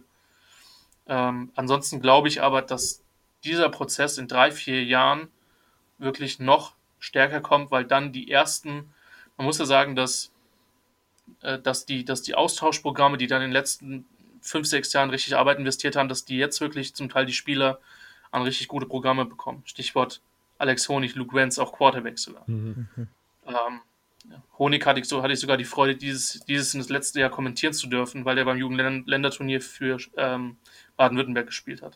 Yes. Ähm, also das ist, das ist, das sind dann die, die Klassen, wo es, wo es kommt. Ich hoffe, dass Julius Weltschaft bei Michigan den nächsten Schritt macht. Ähm, wie gesagt, Lorenz Metz hat dieses Jahr schon gestartet für, mhm. für Cincinnati. Ähm, und das auch, wie ich finde, recht erfolgreich als Redshirt Freshman. Also da kommt was, aber ich glaube, so der richtige, die richtige Influenz dann erst in, in den nächsten äh, zwei, drei, vier Jahren. Und vor allem jetzt auch, was da nochmal für Talente jetzt an die Schulen kommen. Ich glaube, das wird in den nächsten Jahren richtig gut. Ich meine, allein zum Beispiel Maurice Heims jetzt bei Santa Margarita spielt ähm, an der ja. High School, zum Beispiel, nur um einen zu nennen. Ähm, da kommt einiges richtig Gutes. Also ich glaube, da kann jeder mal gespannt sein. Ich meine, ich stecke natürlich jetzt nicht in den Schuhen von GFL-Teams. Aber es gibt, selbst wenn es die Leute in den USA nicht schaffen, die kriegen da eine krasse Ausbildung. Und wenn sie es nicht packen, dann kommt der Wissenstransfer wieder hierhin zurück. Mhm. Von daher ich bin dabei erst. Ich freue mich über jeden, der, der rübergeht und das packt, ob das jetzt FBS, ob das FCS ist. Wir haben es jetzt gesehen, dass hier Ehrensberger ist, ist, ist zu Penn State und oder zu nee, Notre, Notre Dame. Dame. Äh, Dakwa, Dakwa ist zu Penn State. Mhm. Ähm, also, dass selbst dass Europäer, die vor zehn Jahren, und ich habe es tatsächlich mal für, für eine Uni, für eine Uni-Arbeit gemacht, habe ich mir mal angeguckt, wie viele Europäer gibt es denn wirklich im College Football und zum damaligen Zeitpunkt waren es irgendwie um die 20 die Zahl wird sich mit Sicherheit eher vervierfacht haben aktuell. Ähm, das geht jetzt. Und das ist hochspannend und im Idealfall ähm, packt es der eine oder andere. Ja, ich meine, Sebastian Vollmer, Kuhn und Sotscha, die hatten alle oder haben zum Teil noch sehr, sehr gute, gute äh, Karrieren. Ähm, und der eine oder andere, der es dann halt nicht ganz gepackt hat, der gibt sein Wissen dann wieder zurück. Als Beispiel hier Francis Barr zu nennen, der sehr, sehr lange bei Liberty gespielt hat in der FCS, die jetzt auch ein FBS-Programm sind und der jetzt aber eine ganz entscheidende Rolle bei den Allgäu Comets in der, in der GFL hat. Also, das kann dem deutschen Football nur gut tun. Von daher bin ich froh über jeden, ähm, der den Jungs da hilft, weil diese Agenturen braucht man und die Connections braucht man. Und wenn man jetzt sieht, dass Honig sogar da drüben ein Camp gewinnt, ja, stimmt. Ähm, oder MVP gewinnt, wobei das auch, glaube ich, also ich meine, ich hab noch, bin noch nicht so lange im deutschen Football, aber die Athletik von dem ist auf einem anderen Level. Und deswegen hoffe ich, dass er da bei TCU auch auf jeden Fall eine Menge gute Erfahrungen macht und vielleicht sogar äh, Zeit sieht. Ähnliches gilt für, für Wentz bei, bei Virginia. Kann man, glaube ich, nur unterstreichen. Auf jeden Fall. Okay, Silvio, nächste Frage. Okay, die nächste Frage kommt nochmal von Jona. Ähm, welche Positionsgruppe ist dieses Jahr am stärksten bzw. am schlechtesten besetzt. Ich glaube, von der Tiefe einfach. Stärkste ist einfach, es ist Wide Receiver. Ähm, es ist, normalerweise hast du an, an Tag zwei oder in den ersten zwei Tagen 10 bis 12 Wide Receivers. Ich habe hab jetzt schon Zahlen gehört, von wegen es könnten 25 oder 30 werden. Glaube ich persönlich nicht dran. Aber die Gruppe ist sowohl an der Spitze krass gut. Also ich kann mir durchaus vorstellen, dass da ein oder zwei in Top 10 gehen werden als auch in der Tiefe. Also du wirst dieses Jahr in der vierten und in der fünften Runde Spieler finden, die vielleicht sogar schon zeitnah starten können. Also die ist mit weitem Abstand vorne. Wenn ich jetzt angucke, was ist nicht so gut. Thailand ist dünn dieses Jahr, muss man sagen. Ähm, da gibt's, man könnte über Cole Kmet nachdenken, den früh zu draften, aber da ist wenig Tiefe insgesamt. Und ich persönlich bin kein großer Fan der, der Interior Offensive Line Klasse. Ähm, da gibt es allerdings unterschiedliche Meinungen zu. Ähm, die sehe ich auch nicht so stark. Vermutlich, wenn ich dieses Jahr einen Guard haben will, dann würde ich vermutlich mich echt eher bei den, bei den Tackles primär umgucken und schauen, wer kann gut Guard spielen und kann den Notfall als Tackle bringen. Das sind, glaube ich, eher so die zwei Weak Spots dieser Klasse. Okay, kurz ähm, daran anhängend, ähm, um so ein bisschen in die Strategie von einem NFL-Draft reinzugehen wenn du sagst, es gibt sehr, sehr viele Wide Receiver dieses Jahr, heißt es, dass man Teams sagen, okay, ich draft jetzt vielleicht zum Beispiel einen Jerry Judy nicht so hoch, weil es gibt tief mehr Spieler oder nimmt man Jerry Judy doch hoch zum Beispiel? Ähm, ja. Die, also erstens ist die Frage, will ich nur Jerry Judy oder bin ich auch mit einem anderen schnellen Wide Receiver glücklich? Das wäre jetzt zum Beispiel, wenn man, oder mit dem Spielertyp glücklich. In den letzten Jahren hat sich gezeigt, dass tatsächlich die Positionsgruppen, die nicht so stark waren, besonders die waren, die dann früh frequentiert worden sind und umgekehrt. Das heißt, das hieß es für die Wide Receiver, der wird der eine oder andere deutlich tiefer fallen, als in einem anderen Draft fallen sollte, weil es eben so viele gibt. Und die Teams sagen, ich decke jetzt erstmal in den ersten zwei Runden Positionen ab, die nicht so tief besetzt sind. Und ich werde schon, es wird schon noch irgendein Wide Receiver da sein. In den letzten Jahren kam noch immer ein Run ähm, auf diese Positionsgruppen, die stark sind. Der wird dann irgendwann angefangen und dann denken die Teams, oh, jetzt holen die anderen sich gerade alle einen Wide Receiver, sollten wir vielleicht auch tun. Also so ein bisschen der Herdentrieb ist in der NFL dann gefühlt, ich sage nicht, dass es so ist, aber manchmal auch gefühlt dann doch noch da.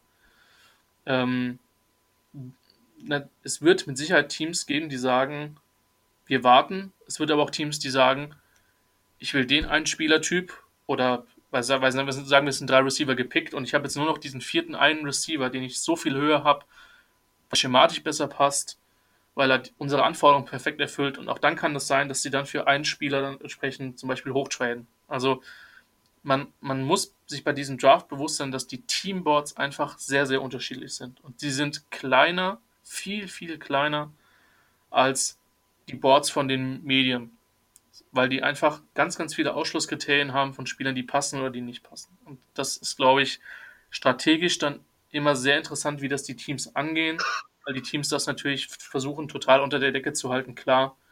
Ähm, sonst ähm, geben sie einfach einen massiven Inf Informationsvorteil ab und raus. Aber das ist vielleicht eine Sache für Leute, die sich noch nicht so stark mit dem Draft beschäftigt haben. Die Teamboards werden in aller Regel relativ unterschiedlich sein. Also wäre auch sowas möglich wie 2016 zum Beispiel, wo dann auf einmal richtig viele Wide Receiver gegangen sind. Ich glaube, zuerst war es ähm, Coleman und dann ein bisschen nicht und dann sind drei hintereinander. Ja. Sowas, okay. Also ich glaube, dass es passieren wird irgendwann. Ich weiß nur nicht wann. Mhm. Also wenn ich es wüsste, würde ich darauf wetten. ähm, aber ich glaube, dass es diesen Run irgendwann geben wird, ja. Okay. Nächste Frage von Jona. Hat Jalen Hurts bessere Chancen als Quarterback oder Running Back? Christian. Ja, also schon als, als Quarterback, Running Back tue ich mich gerade ein bisschen schwer, das, das einzuschätzen, weil er für mich ein Quarterback ist. Ich habe es eben schon ein bisschen angedeutet, dass ich so meine Schwierigkeiten habe und ihn jetzt nicht zumindest direkt als äh, direkten Starter quasi sehe. Ähm, hat allerdings nach der Combine, muss man sagen, sehr viel positiv, sehr viel Lob kommen. Also ich glaube auch, dass der vom, wie gesagt, die Sachen, die jetzt nicht in unserer Grade drin wären, mit dem Charakter, glaube ich, ziemlich überzeugt nach allem, was man weiß. Ähm, und von daher auf jeden Fall als Quarterback, auch wenn er dann halt noch einen Weg zu gehen hat. Athletik ist da, Arm ist auf jeden Fall da, aber denke ich, muss er noch ein bisschen ein paar Sachen arbeiten, aber dann hat er auf jeden Fall eine Chance. Was mir jetzt gerade eingefallen ist, welche Frage ich auch nochmal Christian unbedingt stellen wollte. Ähm, wie sehr hat dein, deine, dein, deine Bewertung von Jalen Hurts die Videos, also wie sind die da eingeflossen? Die Videos, die er nach jedem Spiel in der, in der Big 12 mit zwei Punkten gegen Kansas gewonnen hat und dann direkt nach dem Spiel äh, ein paar, keine Ahnung, Power Squats gemacht hat wie, und das auf Instagram gestellt hat. Wie sind diese Videos eingeflossen in die Bewertung? Null. Weil, ah, okay. also. Das ist für umsonst. Also, ey, ich finde es find spannend und cool, dass er das macht. Ähm, aber das ist eine Charakterfrage. Ich glaube, das ist tatsächlich so ein bisschen in die Richtung gehen, was für eine Art von Leader ist er. Ähm, mhm. Und deswegen ist das eher was, was ich versuchen würde, aus der Grade rauszuhalten. Man nimmt das natürlich wahr. Und ich glaube, dass das auch für ein Team eine wichtige Information ist, wie so jemand umgeht. Aber das, und man darf halt nicht vergessen, dass ein Großteil der, der Videos, die man halt schaut, halt nicht während der College-Saison ist. Man versucht, wenn man gut ist und früh ist, versucht man anzufangen. Mein, mein Hauptzeitpunkt ist auch um und bei Weihnachten, weil dann einfach unimäßig und arbeitstechnisch ein bisschen ruhiger ist. Ähm, und da einfach ein bisschen mehr Zeit ist. Ähm, abgesehen von den Familienveranstaltungen, die natürlich auch gerne wahrgenommen werden, um Gottes Willen. Äh, ich opfer jetzt da nicht die, die Familienzeit, um mir irgendeinen sechseren O-Liner anzuschauen. Soweit geht die Liebe dann auch nicht zum Football, aber Nee, tatsächlich ist nicht mit eingeflossen, aber werden Teams mit Sicherheit wahrnehmen und wird mit Sicherheit eine Rolle spielen. Gut, dann war es vielleicht doch nicht ganz umsonst. Silvio.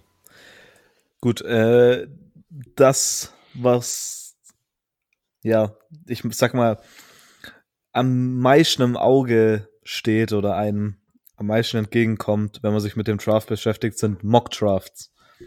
Äh, über nichts wird vorm Draft mehr ge gesprochen und diskutiert als wer denkt, welches Team an welcher Stelle welchen Spieler nimmt. Ähm, wie kommen Mockdrafts zustande und wie holt man sich am besten diese Information, fragt Pascal.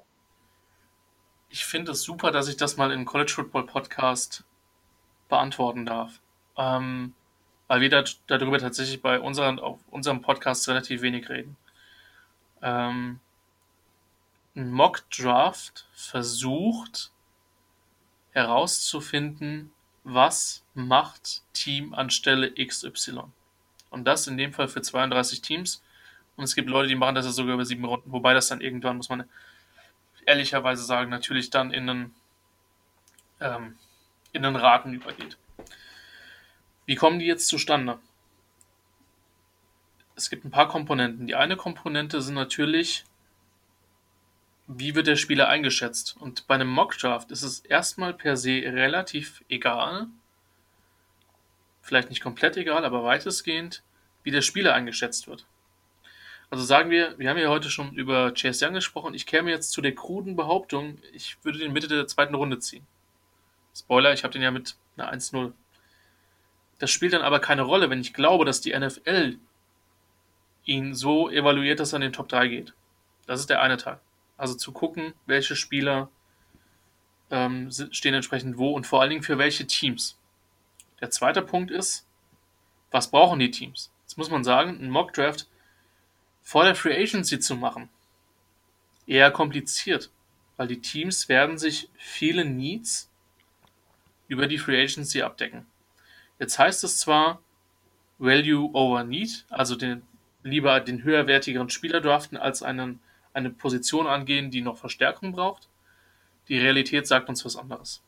Also, um mal ein banales Beispiel zu nennen, ähm, die beiden Back-to-Back-Tackle-Picks, die wir letztes Jahr in der ersten Runde hatten mit Dillard und mit Tyler Howard von den Eagles bzw. Texans, wären nicht passiert in dem Wissen, dass die Eagles jetzt beispielsweise mit Peters, äh, Peters in die Free Agency ziehen lassen und die Texans einfach einen massiven Need hatten und die auch offensichtlich einen zu guten Kontakt zu ihren Beat-Reportern hatten, weil die Beat-Reporter alle in den Wochen vorgeschrieben haben, öh, die Texans ziehen Tackle in der ersten Runde. Ein Grund übrigens, warum die Eagles vor die Texans traden konnten, äh, um dann vermutlich vermeintlich den Spieler zu ziehen, von dem alle geglaubt haben, dass er dann nach Houston geht. Also das ist das Zweite. Ich muss halt gucken, ähm, was macht das Front Office welche Spielertypen zieht es an, wo könnte es noch Verstärkung gebrauchen. Natürlich der dritte Punkt, welche Spiele sind überhaupt noch da, wenn ich an 10 oder 12 picke in meinem Mockdraft. Und deswegen ein Mockdraft versucht, anhand der Informationen, die ein Mensch bekommt, ähm, vorherzusagen, wer an welcher Stelle gezogen wird. Das Ganze ist natürlich ein Stück weit ein Kartenhaus, vor allen Dingen dann, wenn dann ich dann schon zwei Spieler irgendwo hin äh, gemockt habe, die in der Realität schon lange weg sind. So. Deswegen darf man Mockdrafts nicht mit der Wertigkeitseinschätzung eines Spielers ähm, gleichsetzen oder sagen, nur weil einer an 5 gemockt wird, ist das der fünf beste Spieler im Draft. Dafür sind die sogenannten Big Boards da, ähm, wo insbesondere die, die Teams natürlich für sich, aber halt auch Journalisten für sich ein Ranking an Spieler äh, aufzustellen, und um die Diskrepanz mal zu verdeutlichen, es gibt eine ziemlich interessante Seite, die nennt sich ähm, NFL Mock Draft Database, also alles zusammengeschrieben. Da findet man sowohl einen Überblick über aktuelle Mock Drafts als auch über Big Boards. Und da sieht man dann auch die Unterschiede. Ein Big Board will dir immer sagen, der Spieler, der in 1 ist, ist den, den der persönliche Mensch oder die Gruppe an Menschen, die das bewertet, dort hat. Ein Mock Draft versucht immer Sachen vorherzusagen. Ich habe in den letzten Jahren wenige gemacht weil du natürlich überlegen kannst, okay, Washington hat einen Need of Tackle, Miami braucht einen neuen Quarterback, die Chargers brauchen äh, neuen Interior Defensive Lineman, Tackle, wie auch immer. Aber ich sag mal so, die Informationen zu den einzelnen Teams zu bekommen, ist natürlich sehr schwer und die Teams, man muss dazu sagen, Draft Season ist Lying Season. Das heißt, ähm, es wird natürlich auch gelogen, um das zu tun oder die anderen in gewissen Glauben zu hinterlassen. Ähm, es gibt Teams, die sind da ein bisschen besser drin, es gibt Teams, die sind da ein bisschen schlechter drin. Also bei den 49ers wusste man in den letzten Jahren immer relativ gut, in welche Richtung die gehen. Bei den Giants, jetzt nicht mehr unter Gettleman, aber unter dem Regime vorher, hatte man eine sehr gute Idee, was die machen. ähm, oder zumindest welche Spieler in Betracht kommen. Das ist vielleicht das Wichtige. Also ein Mockdraft versucht normalerweise immer vorherzusagen, ich glaube, das passiert. Aber nicht zu sagen, das sollte passieren. Okay. Wir sind gerade bei dem Thema Mockdraft und da fällt mir ein, dass uns eine Frage auf Instagram erreicht hat, die ich jetzt absichtlich nicht äh, in, in unser Skript geschrieben habe, weil ich ungern Mockdraft shame möchte. Die Frage war, welcher Experte macht die schlechtesten Mockdrafts? Ähm, aber wenn mir jetzt gerade einfällt, ähm, ich weiß nicht, manchmal, also im Vorlauf der College Football Saison gibt es immer so Leute, die ihre Top 4 und dies, ihr Playoff-Szenario forschen. Da gibt es ja. immer dieses Meme, das irgendwie vor zwei Jahren mal bei Fox Sports auf einmal Florida und Michigan State auf Nummer 1 und 2 gerankt wow, wurden. Okay, Michigan ähm, State ist mutig. Ja, und hey. dann will, jetzt will ich. Sorry. vielleicht nicht, wer die schlechtesten Mockdrafts macht, aber bei welchem Mockdraft bist du dir sicher, na, ob das jetzt hier gerade wirklich so auf Expertenwissen und so Recherche basiert oder einfach nur auf irgendwelchen Spekulationen, damit du viele Klicks auf deine Seite bekommst. Äh, Gibt es solche äh, Experten, die du kennst, Christian? Also erstens, selbst wenn ich die kennen würde, würde ich sie hier namentlich nicht erwähnen, weil das sind dann Leute, okay. die dann auch ihren, ihren Job machen, die meisten ehrenamtlich. Äh, mit Sicherheit auch genug hauptamtlich, aber das ist, weiß ich nicht, würde irgendwie gegen ich hatte, jetzt, ich hatte jetzt auch vor allen Dingen Ami gedacht, weil ich mit Deutschen sowieso kein Beef anfangen möchte. Nee, aber da, wie gesagt, das, also A sind mir okay. im deutschen Raum auch keine bekannt, die da in der Hinsicht, aber bei den, ich glaube, ähm, dass man sehr genau gucken muss, wer gibt welche Informationen raus. Also ich gebe mal ein Positivbeispiel. Ähm, Benjamin Albright, ähm, bei dem ich nur raten kann, dem auf Twitter zu folgen, die hat in den letzten Jahren sehr, sehr gute Quellen gehabt und der lag mit sehr vielen Sachen. Der twittert nicht so krass viele Sachen, aber wenn er, dann haben die meistens Hand und Fuß. Und danach würde ich gehen. Prinzipiell gilt, jemand, der zum Beispiel sagt, er macht einen Mockdraft, aber nur für die Houston Texans und ist Texans Beatwriter, der wird vielleicht eine bessere Chance haben, da näher dran zu liegen, als jemand, der National Writer ist. Letztlich kommt es auf die Quellen an. Ich kann jetzt ad hoc nicht sagen, wer ist da besser, wer ist da schlechter, weil da einfach in, in den Pick oder in den Draftverlauf einfach so unfassbar viele Variablen reinspielen. Ich meine, man muss ja gar nicht diese Larry Tunzel-Geschichte von vor ein paar Jahren rausnehmen, wo dann während des Drafts diese Geschichte mit der Bong halt kommt. Ne? Ähm, du hast so unfassbar viele Variablen, es wird so viel gelogen, die Teams haben natürlich 0,000% Interesse daran, dass irgendwelche Infos nach außen dringen. Ich tue mich schwer, da jetzt wirklich jemanden zu benennen. Also ich weiß, ich, ich komme jetzt blöderweise nicht auf die Seite. Ähm, aber es gibt ein Magazin oder ein, ein, eine Medienseite, die, ähm, ich, wie gesagt, wenn ich sie google, will ich sie vielleicht sogar finden, die bewerten die, ähm, die Genauigkeit von Mockdrafts ähm, mhm. bei den US-Kollegen. Und ich weiß nicht mehr, wie sie heißt, aber ich weiß, dass es das gibt. Ich kann euch an der Stelle aber auch nicht sagen, wer liegt weiter vorne und wer liegt weiter hinten. Aber ich sag mal so, wenn ich mich vor allen Dingen für ein Team interessiere, dann sind vor allen Dingen die Beatwriter, die relativ nah dran sind, für, für mich interessant. Ähm, und die nationalen Medien, auch da wissen viele Leute viel. Also ich glaube, Daniel Jeremiah, Josh Norris, äh, Matt Miller, die haben alle super Quellen, auch Kuiper und, und McShay, hundertprozentig, und andere National Writer ähm, von Atlantic, äh, wie Athletic oder so. Ähm, aber die sind natürlich an den einzelnen Teams in aller Regel nicht so, nicht so nah dran, wie, wie jetzt beispielsweise Leute, die das Team jetzt 200 Tage im Jahr oder 300 Jahr, Tage im Jahr betreuen. Äh, Kann es sein, dass die Seite, die du meintest, äh, Fantasy Pros war? Kann sein. Ich also, weil ich, ich kenne es auf jeden Fall von Fantasy Pros, okay. wo die diese ganzen äh, Schreiber haben und ich glaube, der Walter Football zum Beispiel ist da mal relativ weit oben. Ähm, die haben da so die Tra wie viel Draft-Slots und wie viel sie richtig hatten. Ähm, aber es kann sein, dass du was anderes meinst. Ich komm, kann sein, ich komme gerade selber nicht, nicht, nicht hundertprozentig drauf. Von daher muss ich da passen, aber man findet es. Ähm, man findet es, glaube ich. Also sie haben es zumindest bis vor zwei Jahren gemacht.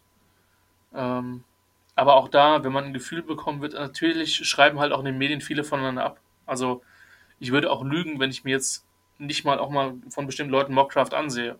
Wie viel ich davon verwende, ist dann was anderes. Aber da betritt man natürlich auch eine Gefahr, dass dann Medien, sag ich mal, gewisse Picks vorhersehen, die halt die, bei den Teams total weit weg sind, weil sich die Medien eingeredet haben, okay, das könnte ja eigentlich ganz gut passen, ist ja eigentlich ganz sinnig. Ja. Mhm. Ja. So lang, so lang sagen, bis es stimmt. Genau. zumindest meinen, dass es stimmt. Genau, richtig.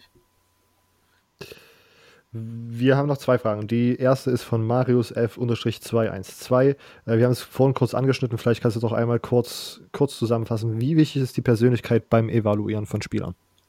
Das würde ich sagen, bei meinem persönlichen Evaluieren, also es interessiert mich, ich finde es spannend, ich kann es nicht beurteilen, deswegen aus meinen Evaluationen versuche ich das, also beispielsweise Teams schreiben auf ihre Webseiten, wenn der Typ zum Beispiel ein super Student ist, Academic All-American oder sowas, ähm, ähm, oder leistet Charity Work. Das ist vermutlich die wichtigste Eigenschaft, weil ähm, letztlich die Frage ist, wie sehr liebt einer das Spiel, wie sehr ist er bereit, sich einzusetzen, wie kommt er damit klar, wenn er nach drei Wochen gebencht wird? Haut er dann in den Sack oder versucht er an sich zu arbeiten und sich zu steigern? Und auch die Teams haben da ja keine 100% Quote. Aber wenn du, wenn wir über Teambuilding reden, dann brauchst du natürlich Leute, die charakterlich in deine Mannschaft passen. Und das ist ganz, ganz wichtig für die NFL-Teams und das ist natürlich ein wesentlicher Teil, die uns, abgesehen von, ähm, von Informationen, die wir haben, also beispielsweise ist jemand mal irgendwie, äh, hat jemand mal eine Nacht im Knast verbracht, weil er irgendwie äh, Drogen geschnüffelt hat oder ähnliches. Ich will das gar nicht verharmlosen. Oder ähm, es gibt ja auch diese, diese Hit-and-Run-Story von, von Baker Mayfield, wo er dann mal von der Polizei geflohen ist. Die ist ja mit euch mit Sicherheit auch, auch wohl bekannt. Also das sind natürlich dann Sachen, die man weiß, aber natürlich ist das für ein Team eine ganz, ganz elementare Geschichte. Und ähm, auch da erlebt man im Draft oft große Überraschungen von Spielern, die vielleicht athletisch oder vom Spielerischen nicht ganz so äh, herausragend sind, die dann aber früher gehen, als sie in Anführungszeichen sollten. Ähm, und das Team dann aber einfach sagt, das ist der perfekte Character, Character Fit in unseren Locker in unserer Umkleidekabine, ja. Und den brauchten wir als Typ in der Mannschaft. Und ja, das, das spielt auf jeden Fall eine Rolle und ähm, sorgt dann mitunter, wie gesagt, auch für überraschende Draftpicks. Das wäre dann die Raiders-Erklärung von letztem Jahr. Wo Mike Mayock ja dann. Boah, das ist echt. Clarence Farrell. Ja, das ist Mayocks Erklärung, aber er, sollte er halt, hätte halt. Also ich kann halt nicht sagen, ich lege auf Charakterwert und habe dann halt diese Runde, die er halt dann, dann hatte. Also es hat ja funktioniert bis jetzt ähm, mit, den, mit den Picks weitestgehend. Aber das war halt. Ich meine, er hätte ja auch runtertraden können und hätte Clarence Farrell trotzdem noch bekommen. Wahrscheinlich. Das ist Relativ Ver wahrscheinlich, ja. Also kann man natürlich nie mit letzter Sicherheit sagen, aber die Wahrscheinlichkeit ist hoch. Aber sich dann äh, den Mississippi State Safety zu ziehen, auf den ich jetzt gerade natürlich nicht komme. Jonathan Abrams. Ja. Ähm, der, Oder Abram. Ja, genau, Abram, der natürlich auch so eine kleine Historie hatte. Ähm, und der jetzt nicht gerade als das Charaktergenie galt. Und ich meine, es gab ja dann in Hard Knocks diese schönen, diese schönen Szenen mitunter. ähm, es ist manchmal es schlimm, wenn Sachen einfach dann bestätigt werden, wisst ihr. Aber ähm, ich will jetzt nicht über Jonathan Abram urteilen, aber das war halt im Vorfeld des Drafts wusste man, dass der halt also ein paar Fragezeichen hat. Und dann sagt Mayer halt nach dem Farrell-Pick, ja, uns geht es total um Charakter, und dann pickst du den halt in der ersten Runde. Ja, das ist halt ein bisschen inkonsequent. Aber ja, das spielt eine Riesenrolle. Gut, dann die letzte Zuschauerfrage von Sam Liam.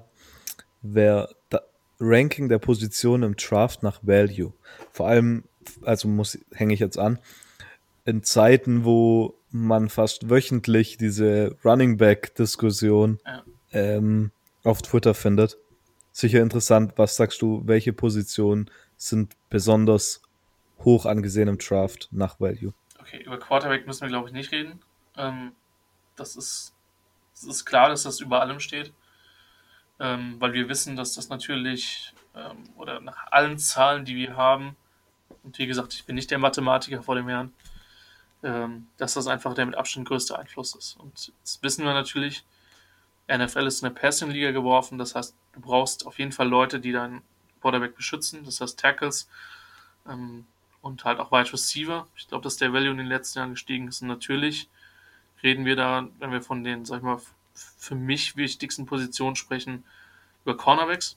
Ja, wenn du, wenn du einen Cornerback hast, der einen Wide Receiver oder seine Spielfeldhälfte ähm, ausschalten kann, wunderbar. Und natürlich Pass Rusher. Ähm, vor allen Dingen auf der Edge, also außen. Wobei beispielsweise Aaron Donald auch schon gezeigt hat, oder Chris Jones, was halt auch mit, mit Druck über die Mitte möglich ist. Aber prinzipiell würde ich immer sagen, die wichtigste Position Quarterback steht über allem. Und dann, wenn ich ein Ranking machen würde, äh, Tackle, also Offensive Tackle, Cornerback, Edge Rusher und dann der Rest. Und dann gibt es natürlich Positionen, wo man sagt, da hat man historisch auch schon in späteren des Drafts äh, oder sogar als Free Agents gute Leute gefunden.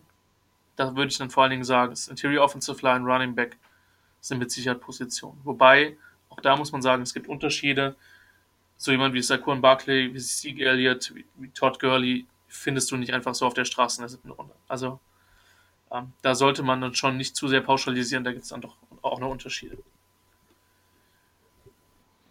Alles klar. Damit sind wir mit den äh, großen Fragen schon durch. Es kam dann noch eine Frage von Jona rein, die lautete: Gehört Devin Duvernay zu den unterschätztesten Wide Receivers im Draft? In welche Runde geht er? Und die Frage von Sammy: Jeff Okuda in den Top 5 Fragezeichen, äh, Lamb und Judy in den Top 10 Fragezeichen.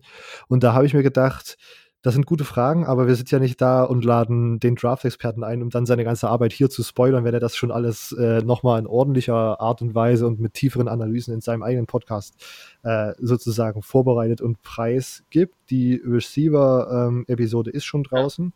Cornerbacks äh, müssten noch kommen. Nächstes, genau. Also die kommen jetzt genau. quasi, die werden entweder an dem Wochenende äh, 21. 22 dritter oder dann den Mittwoch drauf, also sprich äh, 25. oder so kommen. Genau. genau. Gut, also dann verweisen wir nämlich einmal auf diese Episode. Wide Receiver sind schon draußen. Ich kann die auch gerne nochmal in der Episodenbeschreibung verlinken und ähm, Cornerbacks dann einfach den Podcast abonnieren und eurem Podcatcher refreshen. Ist demnächst draußen. Gut, ähm, das war's tatsächlich mit dieser Episode. Vielen Dank, Christian, dass du da warst. Vielen Dank, dass du die technischen Struggle durchgehalten hast. Alles gut. Ähm, schon Schlimmeres erlebt. du darfst jetzt gerne noch einmal äh, ganz schamlos deinen äh, Twitter-Account und alles, wo man dich und verfolgen kann und so weiter nochmal pluggen, damit wir alle nochmal ne, das alles auf einen Blick haben. genau. Also tatsächlich mehr oder weniger alles, was ich mache. Mein Twitter-Account besteht im Wesentlichen äh, aus 95% Football und vielleicht mal 5% Politik, aber es ist tatsächlich Football. Also es ist Chris 5SA. Ähm, da findet ihr alles. Ähm, derdraft.de hat eine eigene Facebook-Seite. Ähm, also einfach der Draft, wie der Artikel und äh, das, worüber heute, wir heute den ganzen Abend quasi ge gesprochen haben. Das sind so die beiden wesentlichen, die beiden wesentlichen Punkte auf derdraft.de findet. Also derdraft.de ist die Seite, ähm, wo ihr auch sag ich mal, alle Podcasts, ihr könnt euch gerne alle 207 müssten jetzt aktuell draußen sein in Serie anhören. Sorry, die ersten 13 waren von der Tonqualität nicht so geil. Aber irgendwann habe ich auch gemerkt, dass ein gutes Mikro seinen Wert hat. Ähm, Kenne genau. ich. Also das, das, sind so, das sind so die wesentlichen, ähm, die wesentlichen Punkte, wo man uns halt findet. Wenn jemand irgendwie eine Anfrage hat oder äh, irgendwie per Mail in Kontakt treten will, haben wir eine Mailadresse mit der draft.treenet.de, aber normalerweise wenn man mich über Twitter anschreibt, ähm, ist das, glaube ich, der schnellste und einfachste Weg. Wenn man jetzt eine Frage hat, die man nicht zwingend irgendwie öffentlich über Twitter oder so stellen will, dann macht das einfach. Ähm, und dann freue ich mich von euch zu hören. Freue mich natürlich, wenn der eine oder andere auch, sag ich mal, den, den Draftcast hört. Ähm, die werden jetzt in den nächsten Wochen zweimal pro Woche entsprechend kommen, die Folgen. Und ja, hat mich natürlich sehr gefreut, bei euch zu sein. Finde es total unterstützenswert. Ähm, College Football Podcast in der Regelmäßigkeit ähm, zu bringen. Ja, also ich glaube, bei mir müsst ihr nicht die Türen einrennen, von wegen schaut mir College Football. Ähm, aber das ist super wichtig, sowas auch, glaube ich, mit einer, mit einer Regelmäßigkeit zu machen. Und dann hoffe ich und dann wünsche ich mir, dass es noch mehr Leute gibt, die sich halt nicht nur wegen des Drafts, sondern den, vielleicht den Draft mal als Aufhänger sehen und sich dann einfach dann im September auch dann wieder die Samstage, die Nächte um die Ohren hauen und, äh, und sich freuen, wenn das, wenn das Ei dann an den Universitäten fliegt. Perfekt. Perfektes Plädoyer zum Schluss. Vielen Dank, dass ihr zugehört habt, liebe Zuhörer. Ihr hört uns nächste Woche wieder mit, äh, mit einer neuen Episode. Ich will noch nicht verraten, worum es geht, weil ich selbst noch nicht so richtig weiß. Wir sind da sehr kurzfristig veranlagt. Ähm, bis nächste Woche. Ähm, ciao, ciao.